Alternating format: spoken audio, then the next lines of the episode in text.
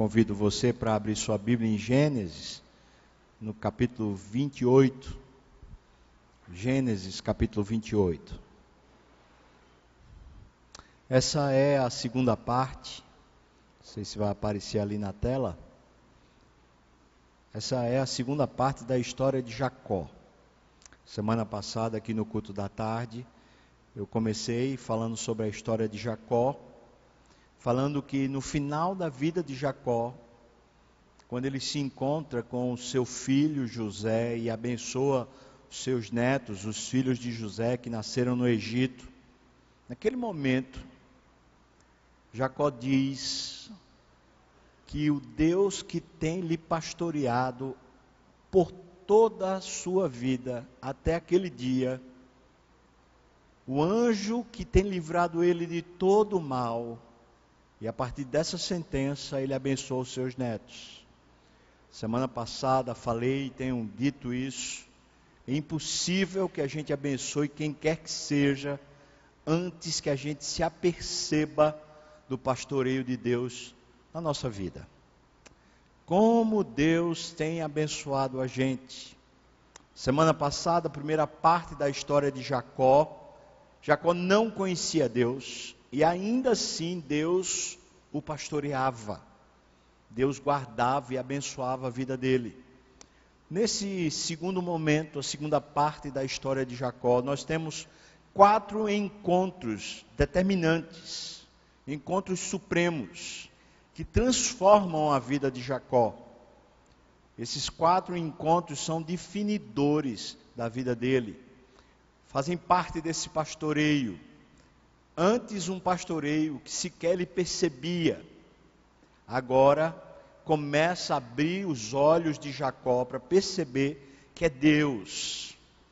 O tempo todo é Deus cuidando e abençoando a gente. Capítulo 28, a gente vai para o primeiro encontro desses definidores na vida de Jacó. A partir do versículo 10, diz assim a palavra do Senhor: Partiu Jacó de Perseba e seguiu para Harã. Harã é a terra lá de Abraão, irmãos. Quando ele saiu lá de Padã Arã e foi em direção à terra que Deus havia prometido. Agora, Jacó está fazendo o caminho inverso do caminho que o seu avô tinha feito. Tendo chegado a certo lugar, ali passou a noite, pois já era o sol posto. Ele tomou uma das pedras do lugar, fê-la de seu travesseiro e se deitou ali mesmo para dormir. Estava muito cansado, foi dormir com uma pedra. E sonhou. Eis posta na terra uma escada cujo topo atingia o céu. E os anjos de Deus subiam e desciam por ela.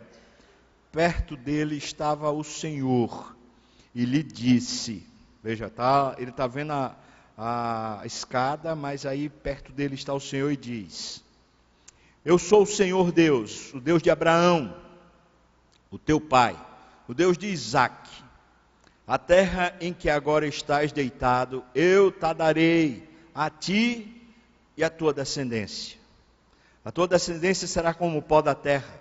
Estender-te-ás para o ocidente e para o oriente, para o norte e para o sul.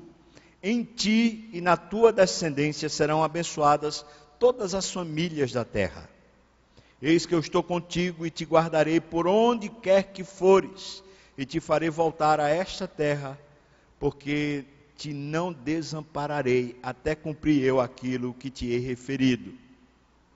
Despertado Jacó do seu sono, disse: Na verdade, o Senhor está neste lugar e eu não sabia.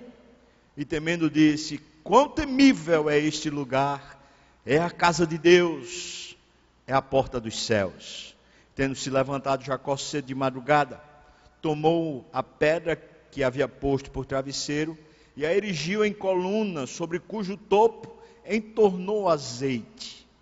E ao lugar, cidade que outrora chamava Luz, ele deu o nome de Betel. Fez também Jacó um voto dizendo: Se Deus for comigo e me guardar nessa jornada que empreendo, e me der pão para comer e roupa que me vista, de maneira que eu volte em paz para a casa de meu pai, então o Senhor será o meu Deus. E a pedra que erigi por coluna será a casa de Deus, e de tudo quanto me concederes, certamente eu te darei o dízimo. Veja a ideia do dízimo já está aqui. Esse é o primeiro encontro, primeiro momento definidor da vida de Jacó. Então, vou lembrar você o que é está acontecendo. Jacó está saindo fugido de casa, com 71 anos. Ele vivia debaixo do rabo da, da, da saia da sua, da sua mãe. Ele vivia como aquele menino mimado, já com idade madura, mas ainda aquele meninão. Mas está fugindo de casa porque seu irmão estava abusado, irado com ele e pronto para matá-lo. Então a mãe, como sempre, prepara um jeito para que o pai dele envie ele para a terra dos seus pais, dos seus avós, seus antepassados, para Arã. E o pai Isaac vai e abençoa ele e ele vai embora, vai dizendo: vá agora para lá, para aquele lugar, para a terra dos nossos pais. E ele sai, sai fugido, sai com medo.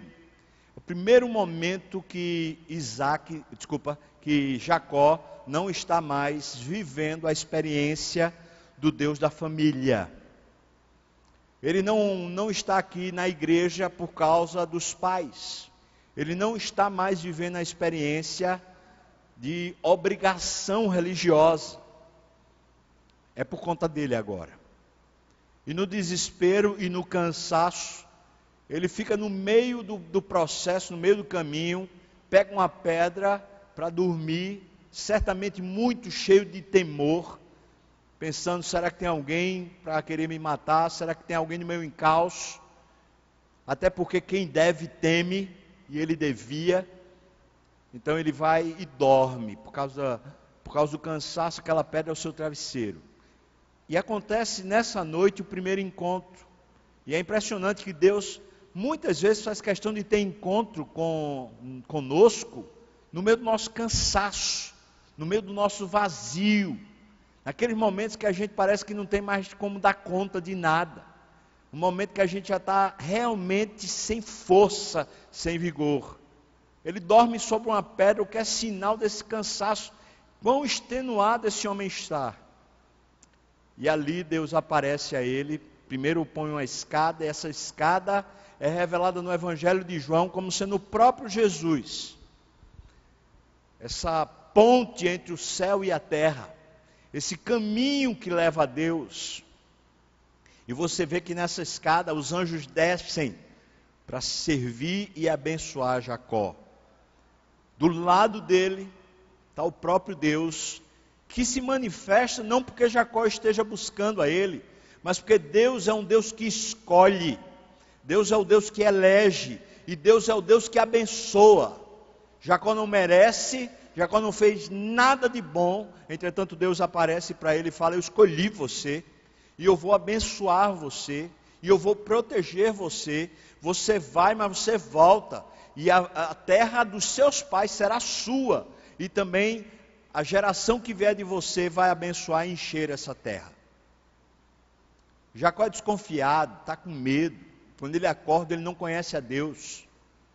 Mas uma coisa ele sabe: não foi só um sonho, foi um encontro. Foi um encontro com Deus. E quando ele se encontrou com Deus, ele disse: Quão temível é este lugar! O encontro com Deus é a casa de Deus. E ele batiza, rebatiza aquela cidade, que na verdade é um povoado antigo chamado Luz. Ele diz: não é luz, esse lugar aqui é Betel, que quer dizer casa de Deus e chamou aquele lugar de Betel, por causa do encontro que ele teve com Deus. Depois de fazer isso, erigiu uma coluna e tornar azeite. Então, a vez de Jacó falar com Deus. E veja não só a petulância, mas também como ele está inseguro, a insegurança desse homem. E muitas vezes a nossa arrogância e petulância é fruto justamente da nossa insegurança porque nós temos insegurança a respeito do futuro, tantas vezes nos arrojamos como se fôssemos alguma coisa. Jacó diz para Deus: Se o Senhor for comigo, se o Senhor me abençoar, se o Senhor me der pão para comer e veste para vestir, Se o Senhor realmente fizer de mim um povo, e eu voltar para a terra do meu pai com segurança, aí você vai ser o meu Deus. Finalmente, eu vou lhe seguir. É como se Jacó acreditasse que a relação com Deus é uma relação meritória. Mas longe dos nossos processos que normalmente nós fazemos, do tipo assim, eu vou fazer as coisas boas para merecer de Deus coisas boas. Jacó está fazendo o contrário. Jacó está dizendo assim: Deus, é o seguinte, o que eu quero, preste atenção, porque isso é definidor em outro encontro que Jacó tem com Deus. Ele está dizendo assim: o que eu quero é ser abençoado. Por isso, eu não vou ter Deus que não me abençoe. A mim pouco importa a divindade, desde que ela me abençoe, ponto. É isso que eu quero. Então, Deus é o seguinte: se o Senhor não me abençoar, não conte comigo. Eu estou indo. Estou indo porque tem que ir. Mas então, faça o favor de me abençoar. Aí sim, depois de eu provar a tua bênção, aí eu vou lhe seguir. Veja a arrogância desse homem. Mas veja também a insegurança desse homem. Eu diria para você que Jacó vive por um projeto de vida. O projeto de vida de Jacó é prosperar. Diga comigo, prosperar. Tá fraco, vamos lá? Esse é o projeto dele. E então ele diz: Se o Senhor me fizer prosperar, então o Senhor vai ser o meu Deus. Mas o que Deus está fazendo com Jacó é uma promessa. E a aliança de Deus conosco é, na essência, uma promessa. O que Deus nos diz na sua promessa é que eu sou o seu Deus. Eu te abençoo. E veja, irmãos, que Deus faz isso e diz isso a Jacó sem ele ter mérito nenhum. Pelo contrário, até, até esse momento da história, ele é um crápula. Mas Deus faz uma promessa. E uma das coisas que a gente precisa entender é que na nossa caminhada com Deus, no nosso discipulado com Deus, no nosso crescimento espiritual, o que sustenta e segura não é o fato do que a gente observa das bênçãos de Deus, porque Deus sempre nos abençoa, mas o que sustenta e segura é o fato de Deus ser fiel. Se Deus escolheu você, se Deus chamou você para ser filho dele, não há absolutamente nada na história humana, nem sua, nem de ninguém, que possa romper a promessa de Deus, porque Ele é fiel. E se Ele chamou você, pode ter certeza que Ele vai santificar você. Diga, santificar. Se Ele lhe chamou, Ele vai transformar sua história. Ele vai tirar você desse ponto e vai levar você a um novo ponto de vida, de experiência, de entendimento a respeito não só de Deus, mas a respeito de si mesmo. Então, esse é o primeiro encontro. Ele saiu e agora ele foi. As consequências desse primeiro encontro, quando ele chega lá em Arã, ele encontra-se logo com Raquel, fica apaixonado pela moça, filha de Labão, tem uma outra filha também, também chamada Lia, e então, num certo momento, ele fica lá naquela casa para trabalhar para Labão e ele se dispõe a casar-se com Raquel. Entretanto, Lia era mais velha, ele trabalha um período grande, sete anos, para adquirir a bênção, adquirir o direito de se casar com Raquel, mas o Labão, pai das duas, engana Jacó e entrega Lia. Era noite, escuro, certamente com véu, Diz o texto que os olhos de Lia eram lindos, mas diz o texto também que Raquel era linda. Ou seja, Lia não era uma mulher feia. Entretanto, se comparada à irmã, ela não era tão bonita quanto, mas os olhos dela eram muito bonitos. E certamente ela estava com aquele véu típico do Oriente. E então Jacó casa-se com Lia, pensando que é Raquel, dorme com ela Chegado o dia de manhã, quando ele percebe, ele diz: é Lia, não é Raquel. E quando ele vê que é Lia, ele vai pedir conta a Labão, fala: o que é que o senhor fez? O senhor me enganou. Ele disse: eu não posso entregar a mais nova em detrimento da mais velha. Então ele diz: vamos fazer um novo acordo. Me dá a mais nova também. E então Labão diz: Você trabalha mais sete anos, eu lhe dou logo. Na semana próxima eu lhe dou a minha filha mais nova, mas você trabalha mais sete anos. E ele topa. E então agora está aqui. Esse homem trabalhando, sem ganhar nada, mas ele trabalhando para ter uma família e para ter o seu a, a, a mulher que ele desejava, a mulher que ele sonhava. Durante esses anos, Deus abençoa muito Labão. E Deus abençoa muito as posses de Labão. E Labão entende que ele está sendo abençoado, está enriquecendo por causa de Jacó. Veja o que diz aí o versículo 27 do capítulo 30. Ele diz: Labão lhe respondeu: Ache eu mercê diante de ti, fica comigo. Eu tenho experimentado que o Senhor me abençoou por amor de ti. Veja, veja como é interessante. Jacó entrou num sistema de vida que ele nem está percebendo Deus. Casou-se, está trabalhando, está se esforçando para poder tentar fazer a vida funcionar, para que os seus propósitos finalmente aconteçam. Ele quer casar, achou uma mulher bonita, ele quer ela, e está fazendo tudo isso. Mas Labão, que nem é um homem temente a Deus, chega para ele e fala assim: Rapaz, eu estou sendo abençoado, eu estou começando a prosperar por causa de você. Mas não por causa de você por si só, mas porque Deus tem abençoado você. É como se fosse aquele lembrete, pá, aquele flashback. Ah, meu Deus, aquilo que Deus me falou lá em Betel está acontecendo. O Senhor está me abençoando.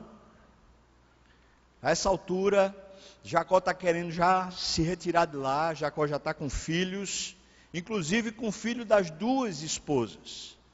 E então a gente chega no capítulo 30, versículos 29 até o versículo 30, que diz assim: Disse-lhe Jacó: Tu sabes como tenho te servido e como cuidei do teu gado, porque o pouco que tinhas antes da minha vinda foi aumentando grandemente e o Senhor te abençoou por meu trabalho.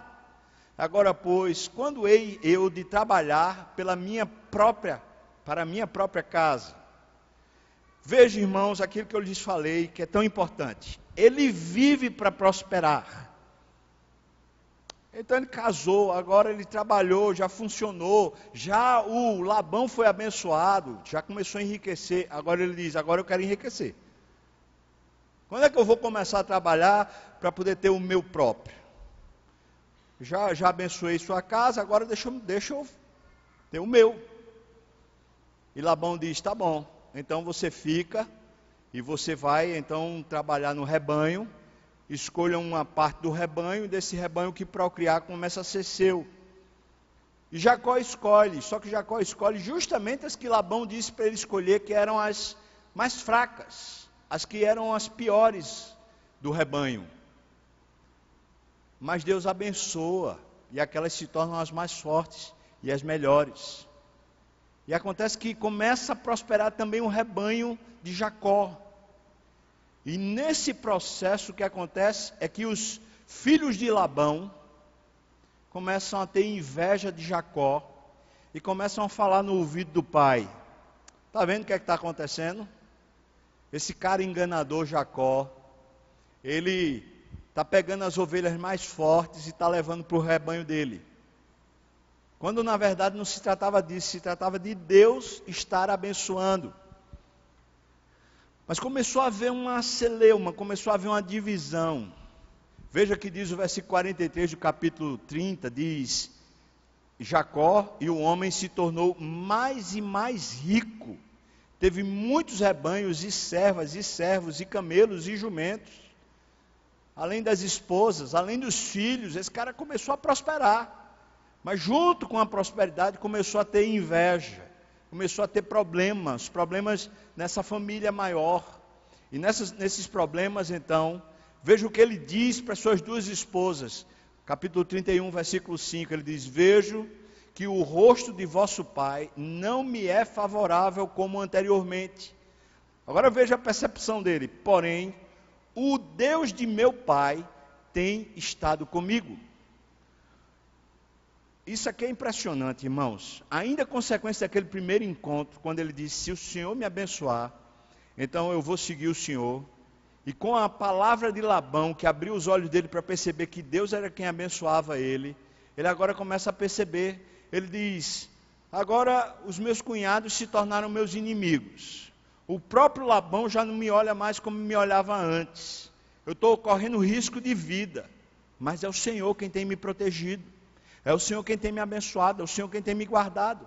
Veja agora, versículo, capítulo 31, versículo 6 e 7 diz: Vós mesmas sabeis que com todo o empenho eu tenho servido a vosso Pai. Mas o vosso Pai me tem enganado, vê só, e por dez vezes me mudou o salário. Porém, Deus não lhe permitiu que me fizesse mal nenhum. Veja as consequências. E aqui eu quero colocar dois campos de consequência. Um campo é a bênção do Senhor que prospera. A outra consequência é essa mesma bênção de Deus que prospera, trazendo humilhação e trazendo prejuízo. Mas continua sendo a bênção de Deus. Talvez isso e essa dinâmica nós muitas vezes não percebemos. Nós não percebemos que a bênção de Deus muitas vezes também nos causa desconforto e às vezes desajustes.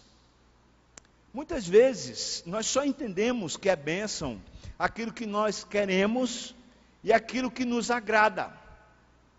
Mas Jacó está começando a ter um entendimento que é precioso. As coisas boas, como esposa, filhos, e a prosperidade material, eu estou vendo que Deus me abençoou. Mas também a humilhação, o prejuízo e os problemas familiares, eu também estou vendo que a bênção de Deus é quem me guarda. Maravilhoso. Que bênção. Perceba que eu e você estamos precisando de encontros com Deus para restaurar nossa alma para abrirmos os olhos e começarmos a ver o quanto Deus tem nos abençoado.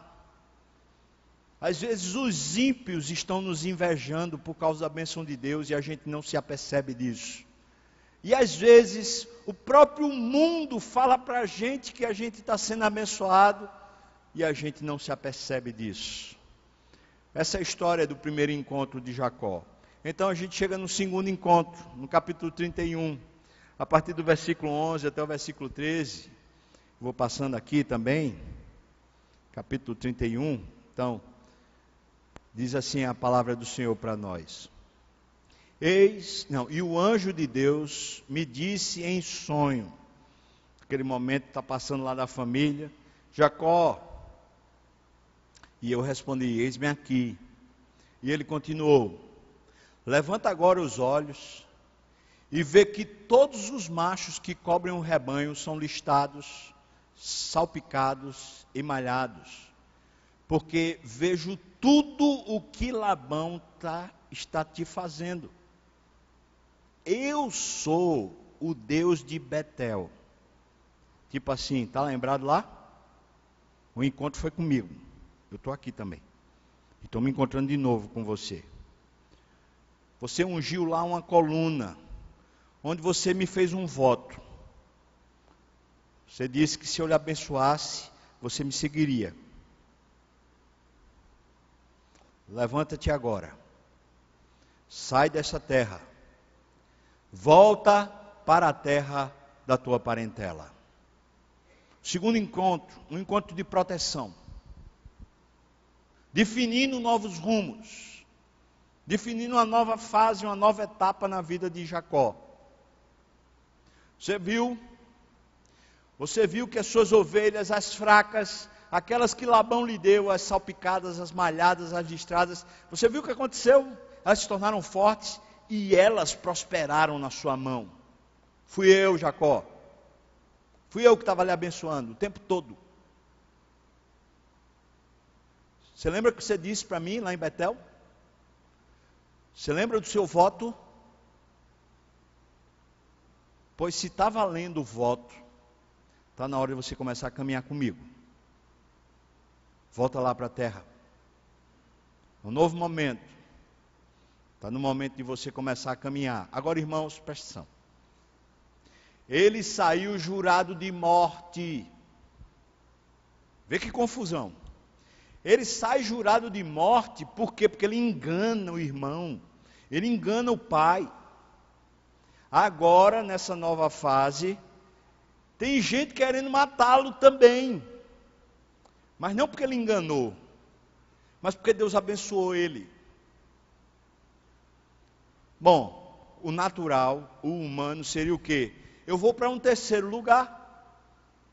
Eu saí do primeiro, fui para o segundo. Agora que eu estou fugindo do primeiro e do segundo, eu vou para um terceiro.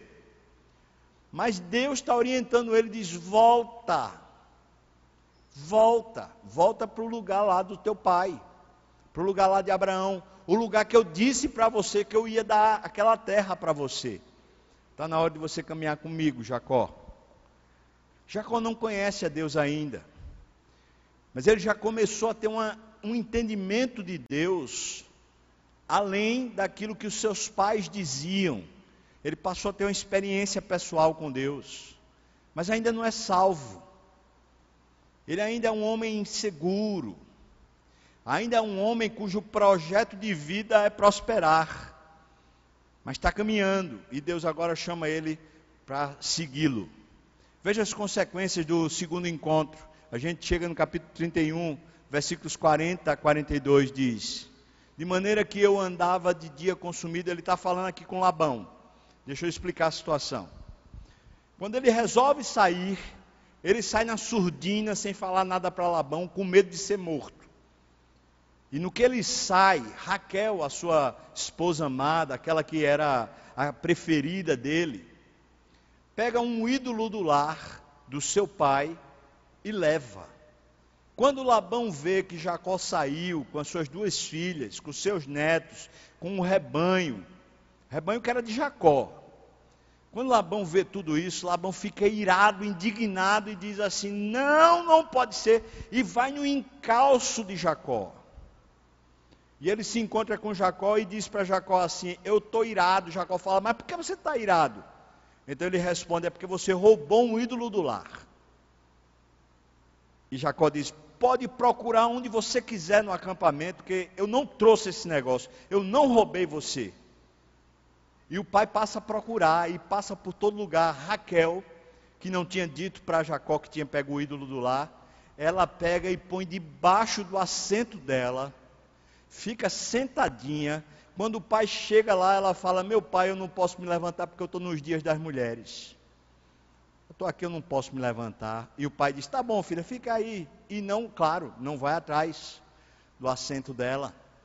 E ela esconde. Aí agora Jacó chega e diz isso que a gente está vendo aqui, versículo 40. De maneira que eu, eu andava, vê só, de dia consumido pelo calor, de noite pela geada. O meu sono me fugia aos olhos. Veja como esse cara é trabalhador. Veja, ele honrava o, o sogro, mesmo que o sogro não lhe amasse, lhe enganasse, mas ele honrava. Alguma coisa está acontecendo em Jacó. Versículo 41 diz: Vinte anos eu permaneci em tua casa, 14 anos eu te servi por tuas duas filhas, e seis anos por teu rebanho. Dez vezes me, me, me mudaste o salário. Veja que história. O cara que persegue a prosperidade, ele está contando a história, e aqui, nada até agora ele fala, foi Deus, foi Deus, ele só está falando assim, eu só levei revés. Você é um malandro, cara. É isso que ele está falando. Versículo 42, veja o que ele diz: Se não fora o Deus de meu pai, o Deus de Abraão, e o temor de Isaac, por certo me despedirias agora de mãos vazias. Aí ele diz: Deus me atendeu ao sofrimento e ao trabalho das minhas mãos e te repreendeu ontem à noite. Impressionante o discernimento que Jacó está começando a ter. Por quê? Porque Deus está chamando ele para caminhar e agora ele está começando a caminhar com Deus, ainda que ele não conheça Deus. Eu posso dizer que muitas vezes tem acontecido isso.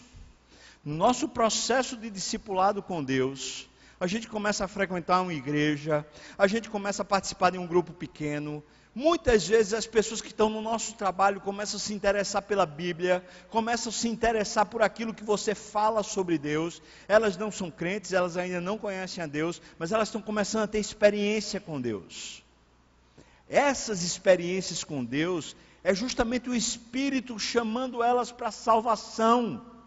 E aí eu digo uma coisa para você, irmão, talvez você esteja experimentando isso, está tendo paulatinamente experiência com Deus, e está conhecendo a Deus para que Deus não seja o Deus do pastor, também não seja o Deus lá do seu pai, da sua mãe, que era da, da igreja evangélica, mas para ser o seu Deus pessoal, com a sua experiência pessoal com Deus.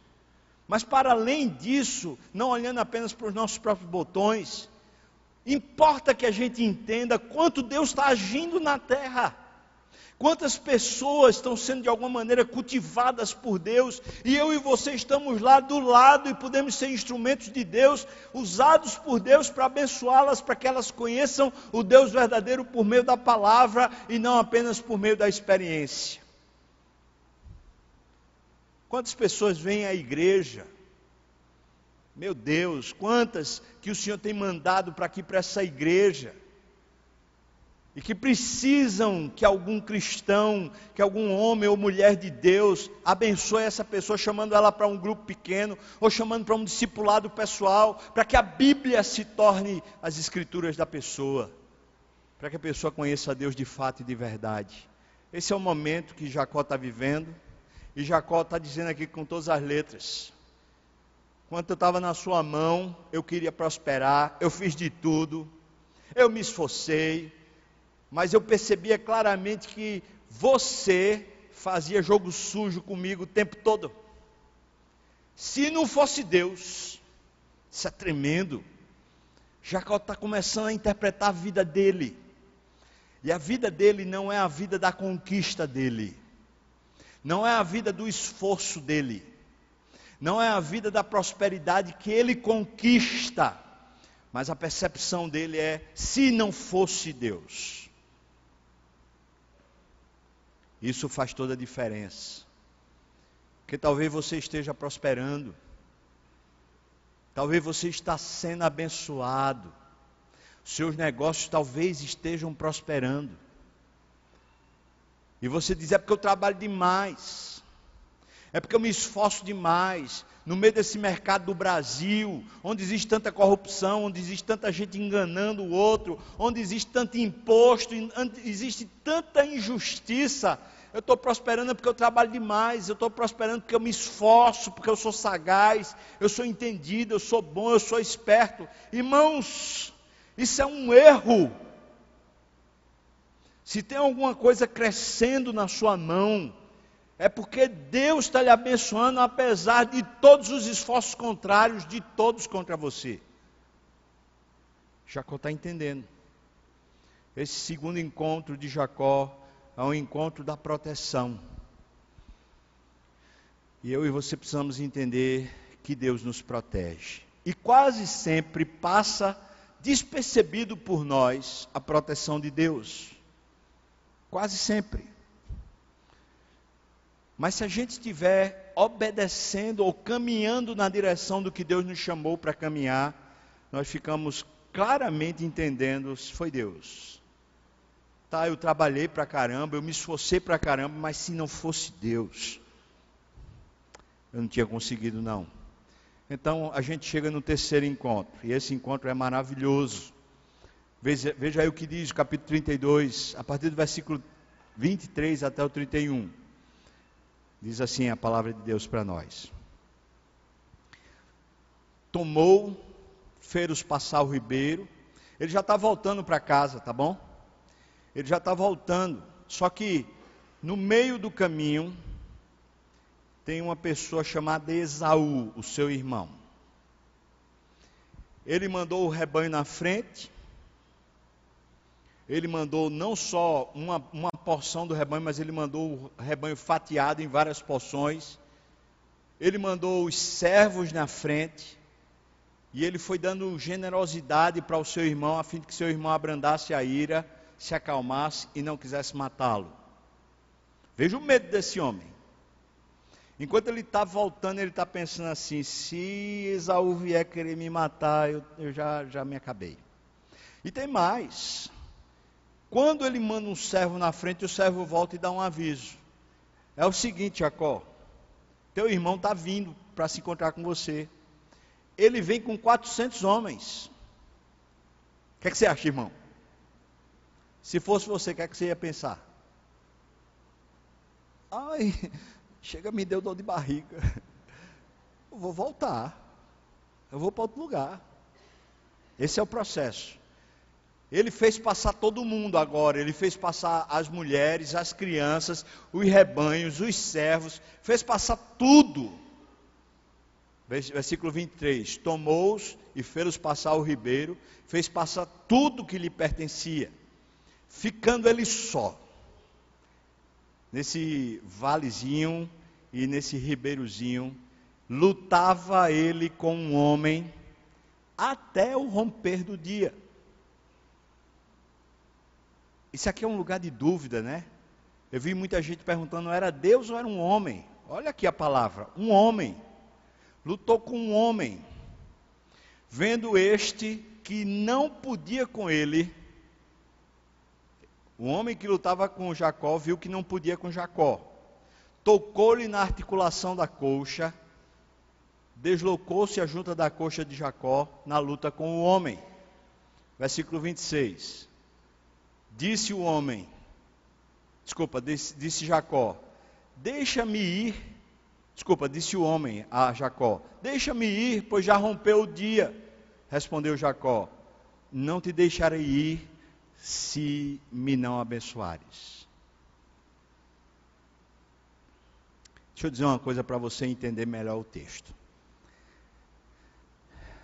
Na Bíblia, mas não só na Bíblia, mas nas tradições antigas, e certamente até hoje, o maior é quem abençoa o menor. Esse homem é Deus. É Deus aparecendo na terra como homem. Isso se chama teofania. É quando Deus visita a terra no Velho Testamento em forma de gente. E como gente, Deus está lutando com Jacó. E não sei se você percebe, mas o que está acontecendo nessa luta é o que aconteceu na vida toda de Jacó. Jacó é um homem que vive lutando contra os homens e vive lutando contra Deus para ter a bênção, para prosperar. Então, depois, quando o homem chega e diz: Não tem jeito, você nunca me deixa vencer. Veja que é Deus dizendo para Jacó: Não tem jeito, você nunca me deixa vencer eu vou me embora. Tocou na coxa dele, com um toque ele ficou manco. Então Jacó segura o homem. Tem a música lá que fala, né? Jacó segurou o anjo, segurou o anjo, não deixou. Pois é, segurou o homem e disse: Não vai não sem me abençoar. Aqui está a história de Jacó, irmão, até esse momento. Jacó vive para prosperar. Ele precisa mudar isso. Deixa eu dizer uma coisa para você: a bênção de Deus vem para nós, porque Deus é abençoador. A bênção de Deus não vem para nós porque lutamos, porque nos esforçamos. Antes, pelo contrário, a nossa luta não deve ser pela bênção de Deus, a nossa luta deve ser contra principados e potestades, a nossa luta deve ser contra o pecado mas não para receber a bênção de Deus, porque Deus já é abençoador, Deus já é fiel. Eu disse para você que no começo Deus abençoou Jacó sem ele merecer, mas ele não acredita que pode ter a bênção de Deus sem merecer. Ele não acredita que pode ter a bênção de Deus sem lutar pela bênção.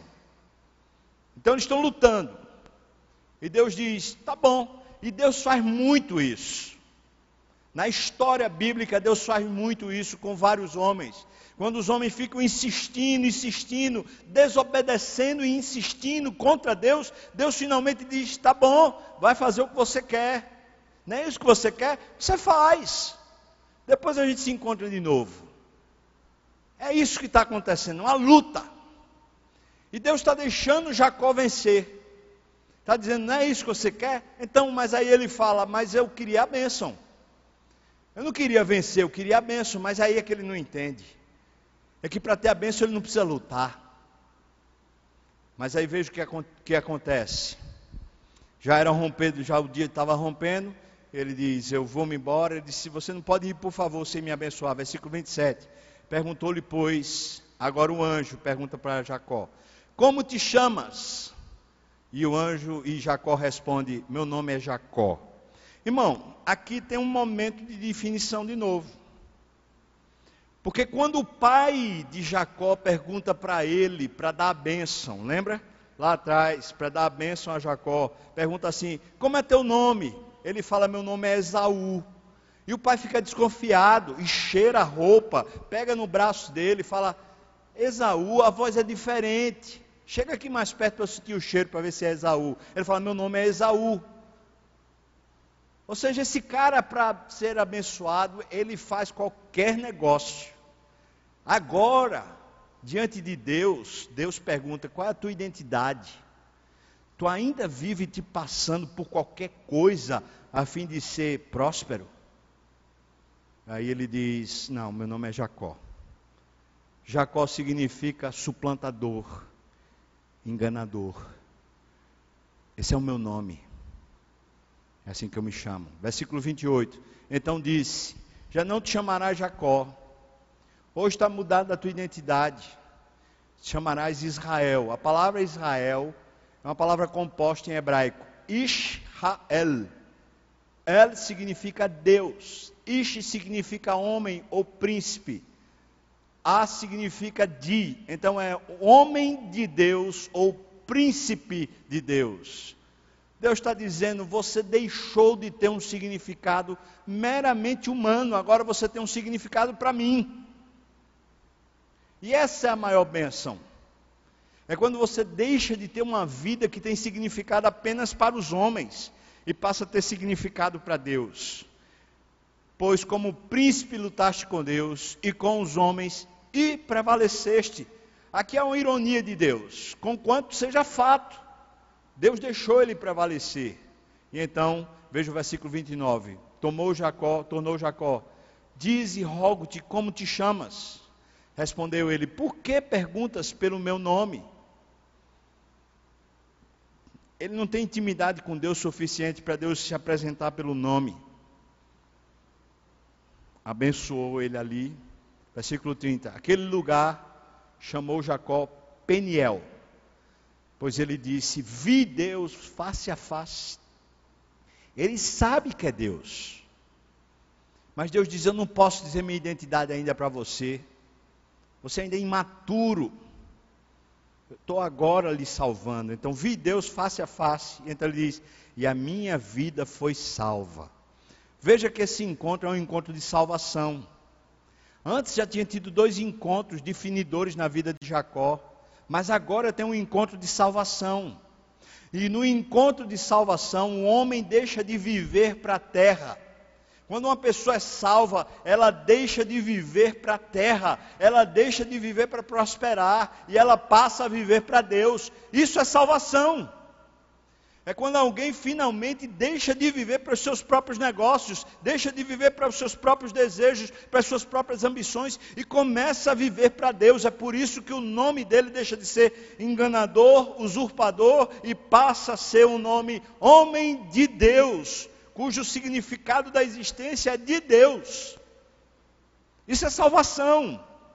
E receio que muitas pessoas que estão frequentando as igrejas, inclusive a nossa, estão num, num, processo com Deus, vivem lutando com Deus, se esforçam continuamente para prosperar, mas nem percebem-se que não são ainda salvas.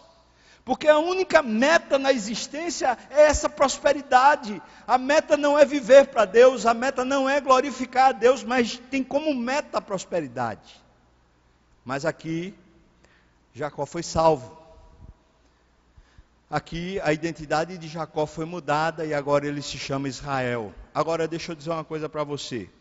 Entre Deus chamar ele de Israel e ele se chamar de Israel, existe um lapso de tempo. Entre alguém entender a obra de Cristo por si e a pessoa começar a viver a obra de Cristo com maior maturidade, leva tempo. E vai levar o tempo que é necessário para a vida de Israel. Veja as consequências do terceiro encontro. Chega no capítulo 33, a gente encontra. Voltando de Padã Arã, ele chegou, chegou Jacó, são e salvo à cidade de Siquém, Peraí, irmãos, ele tinha que ir para onde? Você lembra? Deus disse: Eu sou Deus de onde? De Betel. É para você voltar para a casa do seu pai. Você lembra disso ou não? Lá para a terra do seu pai. Por que, é que ele está ficando em Siquém? Jacó volta, salva a cidade de Siquém, que está na terra de Canaã, e armou a sua tenda junto da cidade. A parte do campo onde armara a sua tenda, ele a comprou dos filhos de Amor, pai de Siquém, por cem peças de dinheiro. Aí veja o versículo 20. E ali, naquele lugar, Jacó levantou um altar e lhe chamou Deus. O Deus de. O Deus de quê, irmãos? Ora, esse não é mais o Deus de Abraão. Esse não é mais o Deus de Isaac meu pai e meu avô. Agora é o meu Deus. No lugar errado. Deus queria ele lá, na casa do pai. No lugar errado, na terra de Siquém, na divisa, antes mesmo de passar o rio Jordão, ele já começa a dizer: aqui, agora, onde eu vou construir essa nova jornada da minha vida, agora é o meu Deus. As consequências do encontro é que a pessoa passa, mesmo que ainda vivendo uma vida que não necessariamente seja de plena obediência, mas a pessoa passa a entender que onde ela está e o que ela está fazendo diz respeito a Deus. Não diz respeito a si próprio, mas diz necessariamente respeito a Deus. Sua família diz respeito a Deus. Os seus negócios dizem respeito a Deus. A sua igreja diz respeito a Deus. Tudo o que você faz diz respeito a Deus, se Deus é o seu Deus. É por isso que ali ele edifica um altar e fala: é o Deus de Israel. É para o Deus de Israel. Essa é a terceira consequência. E finalmente, a gente chega no quarto encontro. Esse quarto encontro são 15 versículos, eu quero ler. Capítulo 35. Veja aí o que diz a palavra do Senhor para nós. Disse Deus a Jacó: Levanta-te sobe a Betel, para de ficar aqui em Siquém, e habita ali. Faze ali um altar ao Deus que te apareceu quando fugias da presença de Esaú, o teu irmão, o Deus de Betel. Então disse Jacó à sua família, a todos que com ele estavam: Veja o que é que ele diz para a família: Lançai fora os deuses estranhos que há no vosso meio purificai e mudai as vossas vestes. Irmãos, quando de fato um homem ou uma mulher começa a caminhar com Deus, a sua vida começa a se purificar. É sinal da presença de Deus na sua vida. É sinal da maturidade do Evangelho, você começa a lançar fora os falsos deuses. Não se vive mais para prosperidade, se vive para Deus por isso. A conclamação é familiar, lançai fora os, os ídolos, lançai fora tudo. Mudem o comportamento, mudem as vestes. A gente agora está na presença de Deus. A gente não vive mais agora para a gente mesmo, a gente vive para Deus. E continua. Versículo 3: Levantemo-nos e subamos a Betel. Farei ali um altar ao Deus que me respondeu no dia da minha angústia, o Deus que me acompanhou no caminho por onde eu andei. Então deram a Jacó todos os deuses estrangeiros que tinham nas mãos e as argolas que lhes pendiam nas orelhas. E Jacó os escondeu debaixo do carvalho que está junto a Siquém. Tipo, esse negócio fica aqui. Esse negócio não vai mais na nossa história, esse negócio não vai mais da nossa vida. E é impressionante como isso acontece quase sempre na Bíblia. Quando alguém vem de uma outra religião, quando alguém vem de outras práticas, de outros deuses, larga aquelas coisas para trás. Larga os ídolos, larga os livros de feitiçaria, larga os hábitos que você tinha antigamente. Os hábitos que dizem respeito a um falso Deus. Larga aquele temor de despacho, aquele temor de macumba, larga aquelas coisas todas que dizem respeito a falsos deuses. Larga. Como consequência de ter conhecido a Deus. Versículo 5: Tendo eles partido, versículo 5: O terror de Deus invadiu as cidades que lhes eram circunvizinhas e não perseguiram os filhos de Jacó. Eu não tenho tempo para explicar isso, mas eles estão sendo perseguidos para ser mortos mais uma vez por causa de uma confusão que aconteceu lá. Você lê a Bíblia e você vai entender. Versículo 6. Assim chegou Jacó à luz, chamada Betel, que está na terra de Canaã. Ele e todo o povo que com ele estava. Edificou ali um altar ao lugar, chamou El Betel. Você já sabe que El significa Deus. Então ele está falando assim: o Deus da casa de Deus. Porque ali Deus se revelou quando ele fugia da presença de seu irmão. Vindo Jacó de Padã Arã, outra vez apareceu Deus e o abençoou. Veja só, Deus abençoou esse homem a vida toda. Não é porque ele merece, mas porque Deus é bom, Deus é fiel, Deus é abençoador e galardoador de todos os que são seus filhos, de todos os que o buscam em verdade. Versículo 10: Disse-lhe Deus: O teu nome é Jacó, já não te chamarás Jacó, porém Israel será o teu nome. E lhe chamou Israel. Disse-lhe mais: Eu sou o Deus Todo-Poderoso. Sê fecundo e multiplica-te. Uma nação e multidão de nações sairão de ti, e reis procederão de ti. Agora ele está sendo abençoado de verdade não aquela mandinga que ele fez com seu pai, não aqueles processos todos de corrupção e de engano que ele fez, mas agora é Deus que está dizendo para ele: preste atenção que a sua história foi escolhida por mim e a sua história está nas minhas mãos. Versículo 12: A terra que dei a Abraão, teu avô, a terra que eu dei a Isaac, o teu pai, dar-te-ei a ti e depois de ti a tua descendência. Eu estou cuidando de você e estou cuidando dos seus filhos. Tem mais, versículo 13. E Deus se retirou dele, elevando-se do lugar onde lhe falara. 14. Então Jacó erigiu uma coluna de pedra no lugar onde Deus falara com ele, e derramou sobre ela uma libação, e lhe deitou óleo. Para aqui e pensa, qual a diferença daquele primeiro momento? Aquele primeiro momento quando ele sonhou e falou: Quão terrível é esse lugar, é a casa de Deus, é a presença de Deus, eu não sabia.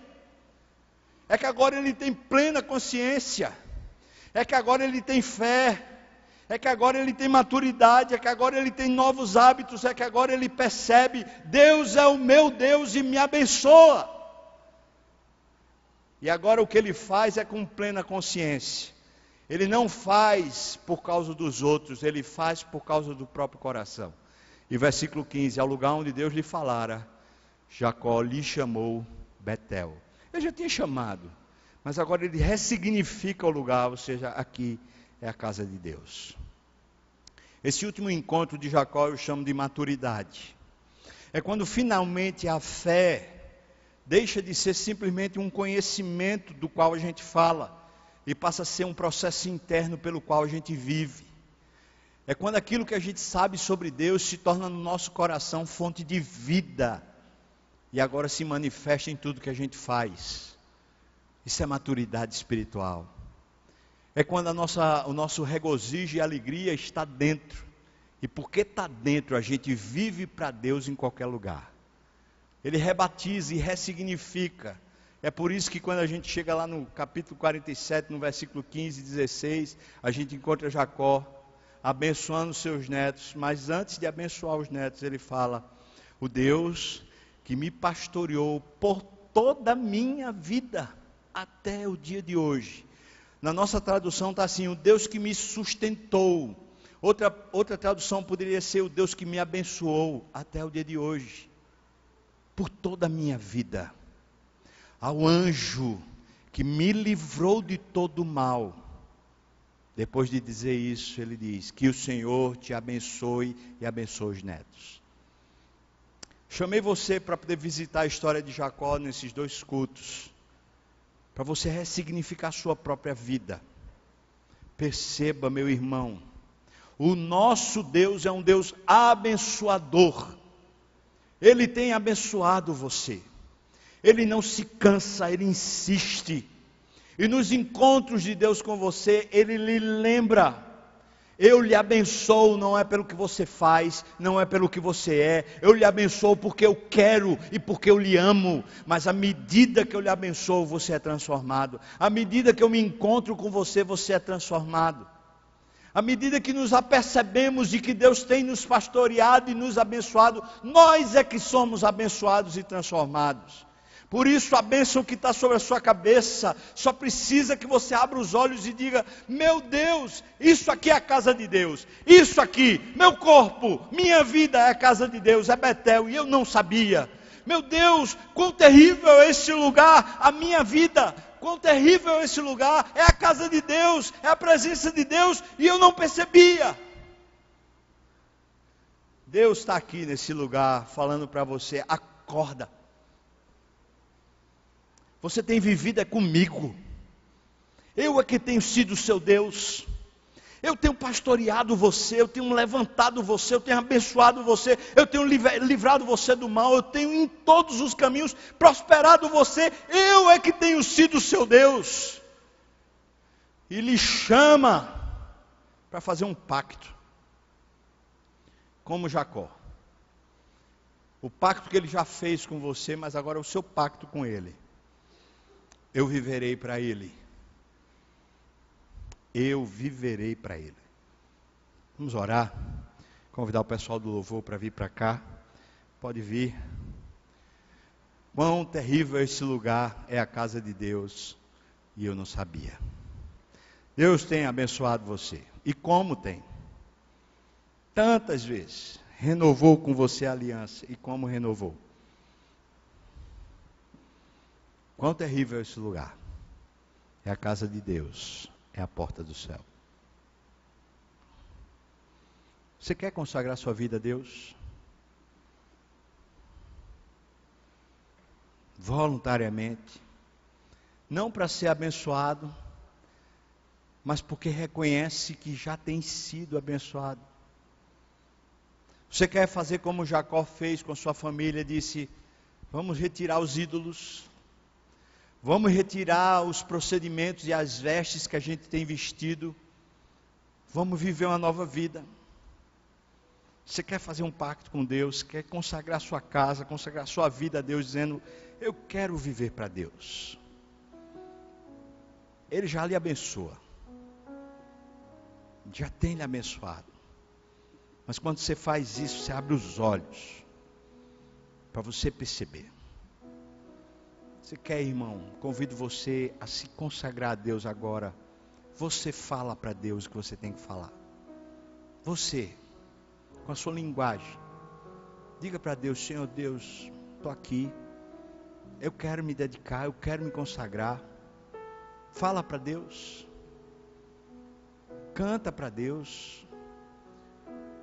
Se quiser, se ajoelha diante de Deus se quebranta, se preciso, chora, pede perdão, mas fala com Deus dizendo: Eu quero, Senhor, eu quero minha vida nas tuas mãos, eu quero viver esse processo, quero provar isso.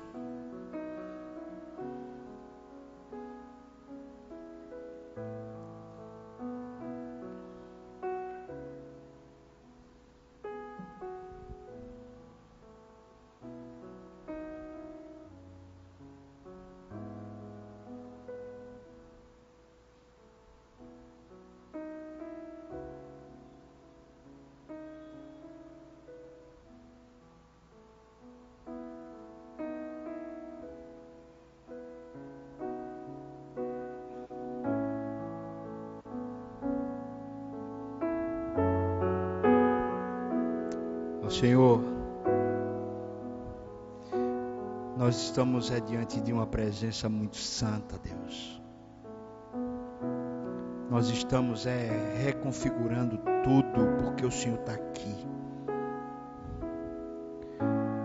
Esse lugar é santo e a gente não sabia. A nossa vida é santa e a gente ainda não percebia. Nossa casa tem sido santa e a gente ainda não dava conta. Nossos filhos são teus e a gente não percebia, Deus. Senhor, talvez a gente tenha passado a vida tentando prosperar, quando a gente podia viver a vida para te adorar. Oh, Senhor, nós queremos nos consagrar. Queremos dar ao Senhor o espaço e a honra. Agora fazemos um altar para o Senhor com as nossas pedras um altar para o Senhor com a nossa própria história, para dizer para o Senhor: nós oferecemos o nosso esforço como libação diante do Senhor, nós oferecemos o nosso azeite como libação, dizendo para o Senhor: toma tudo de nós, Senhor, toma tudo de nós.